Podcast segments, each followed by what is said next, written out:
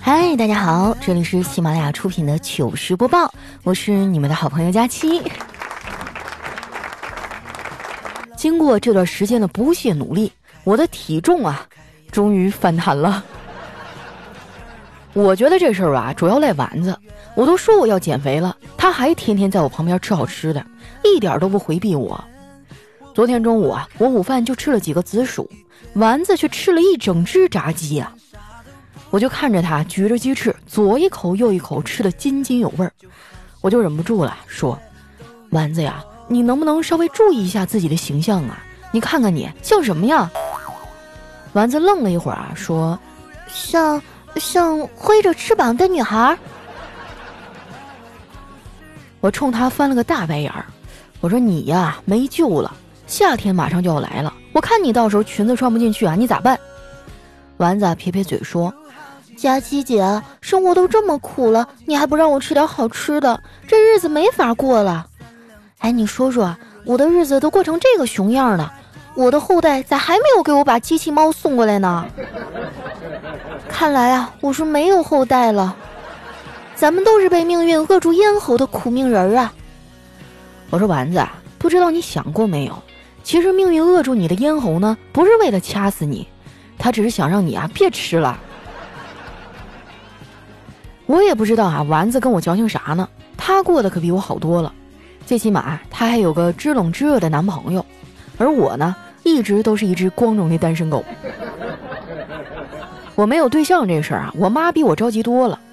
前几天啊，不知道她又从哪儿给我淘动了一个小伙子，非要给我安排一场相亲。见面之前啊，老太太把对方一顿夸呀，说那个男孩呢是个时尚潮人。我去见了一下，发现他这个造型呢，确实挺特别的。九分裤啊，愣是让他卷成了七分裤。但这也说明不了啥呀。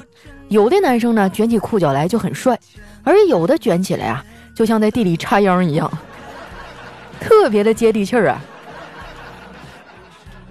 不过话说回来啊，这哥们儿呢，的确和别的相亲对象不太一样。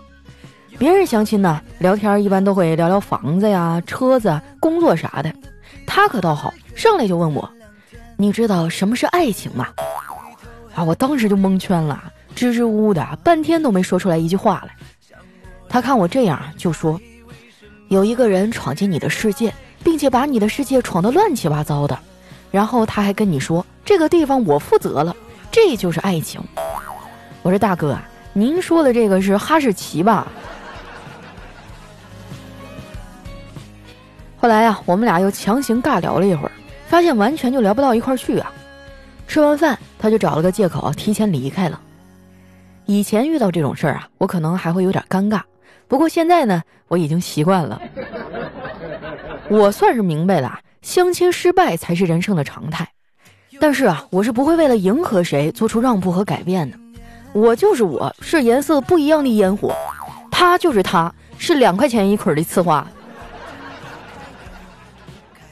相完亲啊，我坐公交车回家，这车上人不多，有很多的空座，我挑了一个靠窗的位置坐下，看着窗外美丽的夜色啊，我突然想起来，韩剧里面的女主角啊一般都会把自己的脑袋靠在公交车的玻璃上，那个画面特别的唯美。然后呢，我就跟着效仿了一下，好家伙，差点没给我电成脑震荡啊！还好我脑袋结实，小时候受过磨练。说出来你们可能不信哈。我小的时候还练过铁头功呢。那时候吧，我哥忽悠我，给我喝了一种他调制的饮料，然后呢，就说我练成了。我当时信以为真啊，天天出去挑衅，就因为这个挨了不少揍。说起来，我哥小时候那是真的皮呀。我爸因为他三天两头就往学校跑。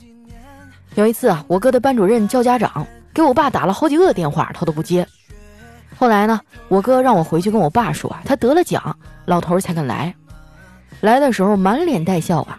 那老师见我爸来了，一把就拉住他的胳膊，说：“您可来了，快管管你们家儿子吧，都一个礼拜没写作业了。”我爸扒拉开老师的手，说：“老师，这里面肯定有误会。”老师说：“没写就是没写，这能有什么误会呀？我还能冤枉他不成？”我爸说。我的意思啊，是您误会了，他不是我儿子。说完啊，转身就走了。不得不说呀，东北的家长就是这么豪横。不过跟我爸相比呢，我更怕我妈。说实在的，我到现在都不怎么会跟我妈正常的聊天儿。对我们东北文化有所了解的朋友应该知道，在我们那嘎达呢，孩子说想要买什么，爹妈呢通常就会说他像什么。以前小啊不知道怎么应对，但是现在呢我有招了。下面呢，请东北的孩子们哈拿出小本开始记啊。如果你们的家长也是这种表达方式啊，你不妨这样试一下：先把你妈拉到一边儿，然后说：“妈，我想买个手机。”你妈就会说：“我看你像手机。”你再说：“妈，我想买个游戏机。”你妈就会继续怼你：“我看你像游戏机。”这个时候呢，你不要放弃哈，你一定要追问。你说：“妈，我想买个吴彦祖。”你妈就说了：“滚犊子！我看你像吴彦祖。”所以你们知道我喜马拉雅林志玲的头衔是怎么来的了吧？可能是年纪大了吧，我妈现在也不怎么管我了。以前啊，还总让我跑跑腿儿啥的，现在啊，她都是自己亲自出马。其实拒绝别人叫你跑腿啊，是有绝招的，就是当别人让你去帮忙买东西的时候呢，你每次都买错一点儿，以后啊，他就不会再叫你去跑腿了。其实我这么做啊，不是因为懒，主要是为了我妈的身体着想。你看她都这么大岁数了，多溜达溜达对身体好。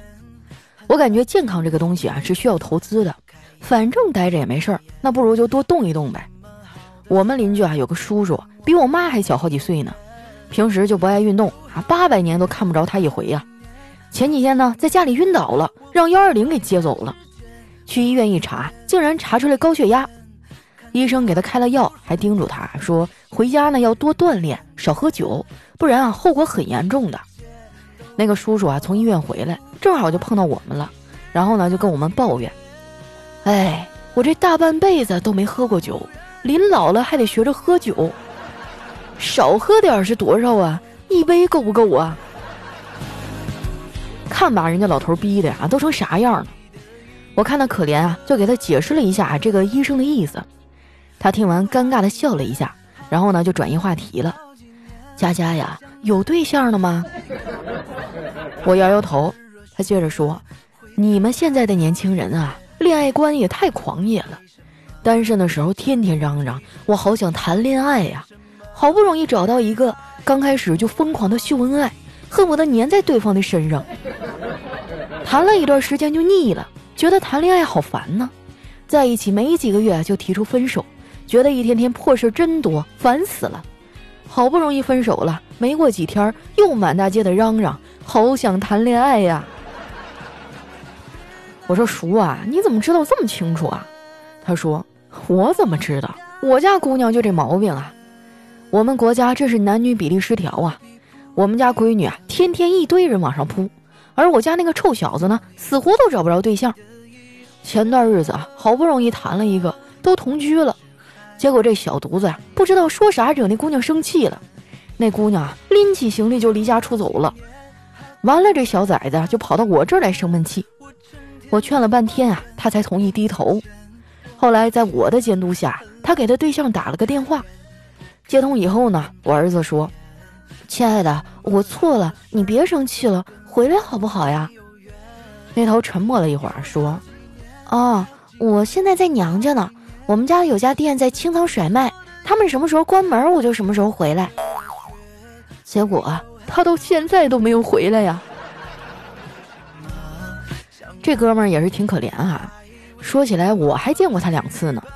一次是跟我妈遛弯的时候，还有一次呢是在火车上，我们碰巧坐了同一趟火车。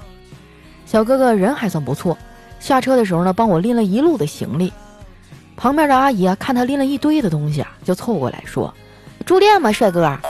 他摆摆手，还说：“哎，不不不不，不帅。”为了感谢他呀，我请他吃了一顿火锅。吃饭的时候啊，我俩有一搭没一搭的聊天。我就问他：“哎，你这次坐火车是出差吗？”他说：“不是，杭州有个工作机会，我是去面试的。”哎，说起面试啊，我就生气。你说人力为啥都要问离职原因呢？问你为什么离开前一家公司，就跟问啊为什么跟前任分手一样讨厌。我觉得他这话说的太对了，人们总是喜欢去推测未来，可是未来本来就是变幻莫测的呀。不知道你们那儿啊有没有这种风俗？反正在我的老家呢，小孩满一岁啊就要抓周，抓到啥就代表这孩子以后会干啥。我小时候抓周的时候呢，就抓到了一个轮胎。大家都以为啊，我长大了会成为一个出色的赛车手，结果我现在呀，就特别擅长于给别人当备胎。也不知道为啥，我的感情路呢，就总是那么的不顺利。年前的时候啊。有一次，我陪丸子去图书馆看书，坐我们对面的是一个长得很帅的小哥哥，哇，帅到什么程度呢？就是我看他一眼，我就会脸红的那种。我们本来打算啊看一会儿书就去吃火锅的，结果愣是因为他呀，我在那儿多坐了两个多小时。后来啊，丸子实在是饿得不行了，就帮我去要了小哥哥的微信。加完微信之后啊，我就跟他自我介绍，我说：“你好。”我是刚刚图书馆里坐在你对面那个姑娘，她回复啊说，啊我知道，我说我看你一直在看一本外科手术的书，请问你是学医的吗？她说是呀，有什么事儿吗？你想说啥直接说就行，没关系的。听他这么说呀，我立马发过去一个害羞的表情，我说那个小哥哥，你长得挺帅的，我有点不好意思说。对方沉默了一会儿啊，说：“ 谢谢你的夸奖啊，我刚刚看书的时候呢，感觉你有一点坐立不安，你是不是患了痔疮啊？”我是一只狐狸，我住在森林里，我的对手太愚蠢，我谁也看不起，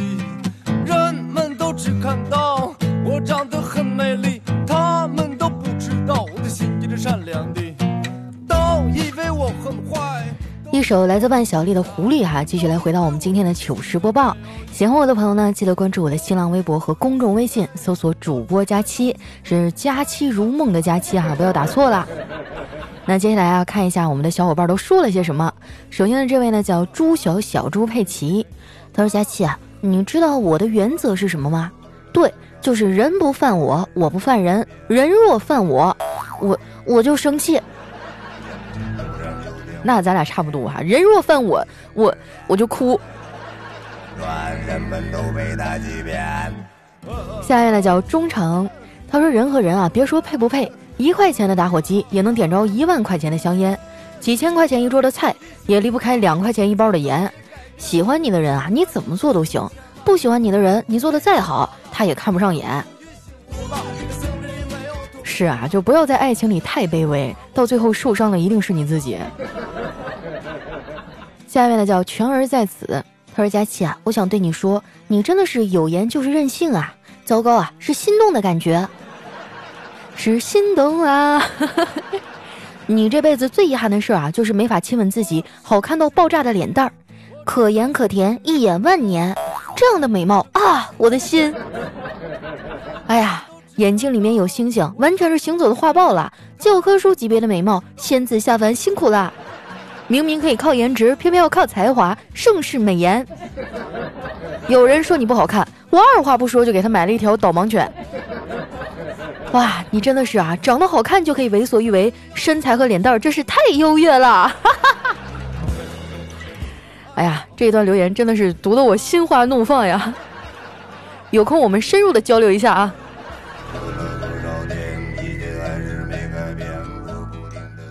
下面呢叫逆夏时光，他说：“恰同学少年，我们曾和庄子一起坐大鹏之背，扶摇九天；和司马迁看过江山无常，繁花落尽人世间；和李白醉过酒，和陶渊明采过菊，和白居易折过柳。这些不朽的诗词啊，一背就得背一宿。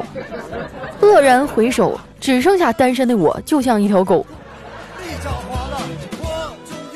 啊，虽然没读明白怎么一回事儿吧，哈，但是却让我想起了上学那时候被这些背诵全文支配的恐惧。下面呢叫安琪拉小佳琪，他说：“我问你个问题啊，你在沙漠里非常的渴，突然呢来了一个人，他手上拿着两瓶水，一个是毒药，一个是尿，你会选哪个呀？”啊，这道题哈，两瓶水，一个毒药，一个尿啊，我当然会选择水了。啊，这种小学组的题就不要拿出来考我了，好不好？下一位呢叫幺五六幺三二二啊，他说我最近也在减脂，听佳期说吃水煮菜啊，简直太有共鸣了，真的是太难了。不过呢，我可以给你个建议，是我教练给我说的，你可以吃三到四天左右，有一个主食日，那一天呢可以吃小米粥、面条或者红薯、土豆之类的，不要放弃，加油呀！我这个肥减的真的太难受了，关键是我天天吃的可少了，我都不瘦哈。然后我的室友一天天吃的跟猪似的，一顿吃好几个馒头，又是肉啊，又是啥甜奶茶呀、甜品啊。然后就只有九十斤，永远九十斤，你说气不气人？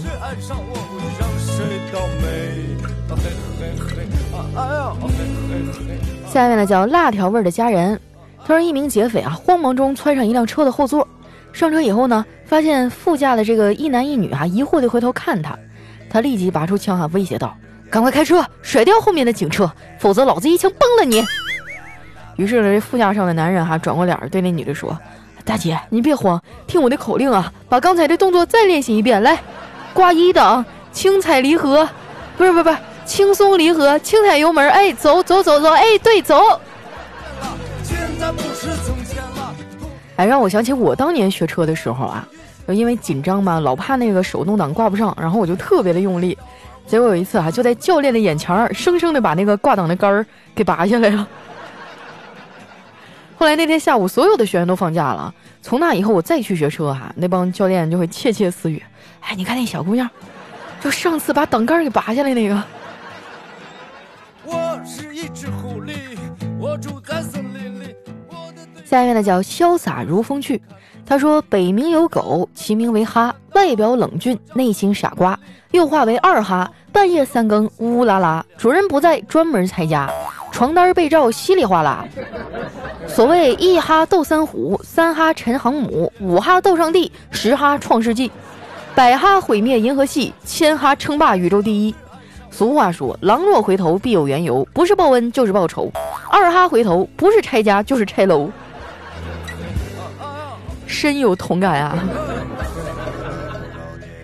下面呢叫毛毛豆瓣儿，他说佳期啊，我给你出个题。说这个王先生哈买了两双高跟鞋，八双儿童鞋，一双高跟鞋呢一百三十二元，一双儿童鞋七十八元。请问这些鞋都是给谁买的？那肯定是给老婆和孩子呗，要不然的话这不不就出事儿了吗？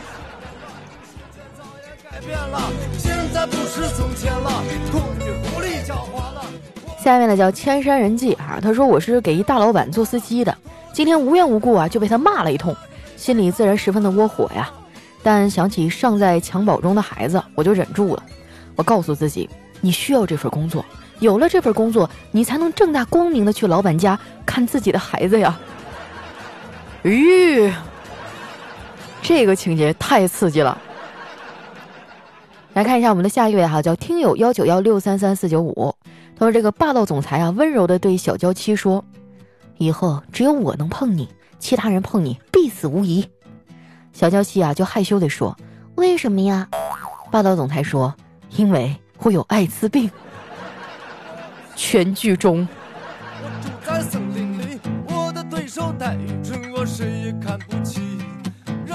下面呢，叫我和佳期回娘家。他说有位顾客啊，走进一家房地产开发公司，询问楼房的售价。这个售楼小姐说了。一楼九十万，二楼八十万，三楼七十万，四楼六十万。顾客呢，考虑一会儿，转身就走了。小姐问：“哎，这栋公寓不合你的心意吗？”顾客说：“不，我很满意。它环境好，交通又方便，就是你们盖的不够高啊。”那照你这么说的话，超过十层还得倒打你钱呗。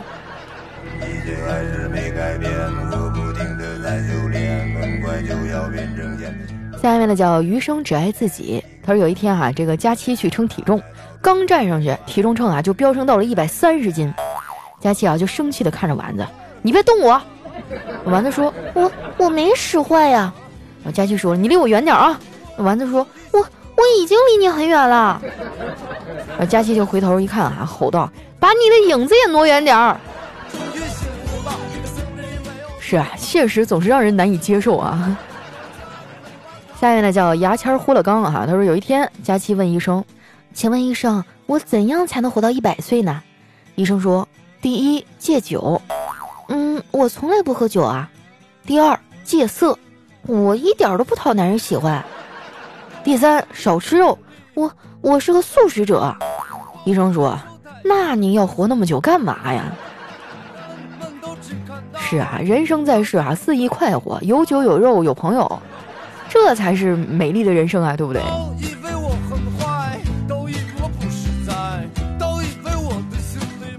下面呢叫平安，他说有一天啊，我说妈，你这些扫地机器人怎么总围着我转呀？老妈说，你可能不太懂得人工智能的想法，他可能认为你才是咱们家最大的垃圾。扎心了，扎心了啊！同一个世界，同一个妈呀！下面呢叫特爱佳期，他说今天啊是春节上班的第一天，我一早来到自己的座位，发现有五张一百块钱的人民币，下面呢还有一张纸条，写着加油，落款呢是领导的名字。我当时啊感动的眼泪都掉下来了，想不到领导这么有心啊，一上午都很有干劲儿。下午接到领导电话啊，劈头盖脸一顿臭骂呀。问早上让我去加油，为什么没加？哇，真的是太惨了！领导可能是在高速上给你打的电话。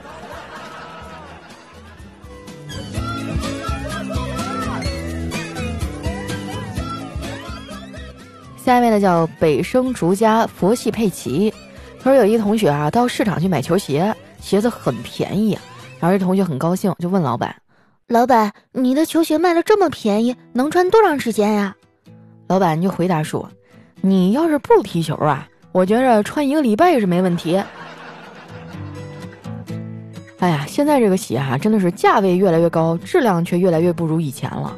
我记得我们小时候就穿那种布鞋，一到运动会的时候，老师就要求我们统一穿上小白鞋，好像一双才十几块钱吧。男的前面是系带的，然后女的前面那脚背上有一条呃皮筋儿。就带松紧的，直接往里一蹬，哎，又软和又舒服，还便宜。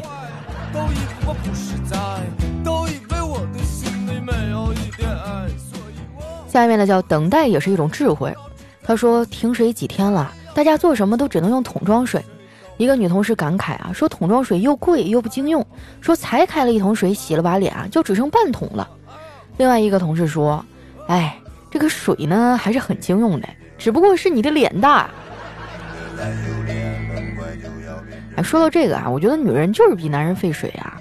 你看我们洗的时候要很认真，然后我们可能卸妆啊，要左一遍右一遍的啊，先先用卸妆水，后用洗面奶，然后再各种的。所以女人啊，活着很浪费资源的，你一定要对她好一点。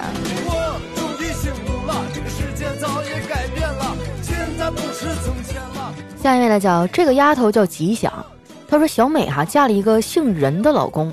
于是生了孩子呢，取名叫任敏碧，小名呢叫钱儿，啊，外号叫康贝儿，啊，可以的，很吉祥啊，让我想起我一朋友啊，也是咱喜马的主播，叫幻音空，他的孩子还叫喜点儿。来看一下我们的最后一位哈，叫佳期的陆墨，他说有一天啊，俩人聊天，一个就问，哎，你妈小时候拿什么打你打的最多呀？另一个说。小时候，我妈为了打我，特意找了一件兵器，招之即来，挥之即去，而且呢，不需要我妈亲自动手，直接就是声控的，同时啊，杀伤力增强一倍呀！我操，你妈用的什么兵器啊？这么牛？哼，我爸呗。哎，让我想起那些年我受过的男女混合双打。好了，那今天留言就先分享到这儿了。喜欢我的朋友呢，记得关注我的新浪微博和公众微信，搜索“主播佳期”，是“佳期如梦”的佳期啊。每天呢，我都会分享一些好玩的段子呀，还有一些我的日常。如果你想了解节目以外的我的话，可以来关注一下我的微博和微信哦。那今天我们节目就先到这儿啦，我们下期再见。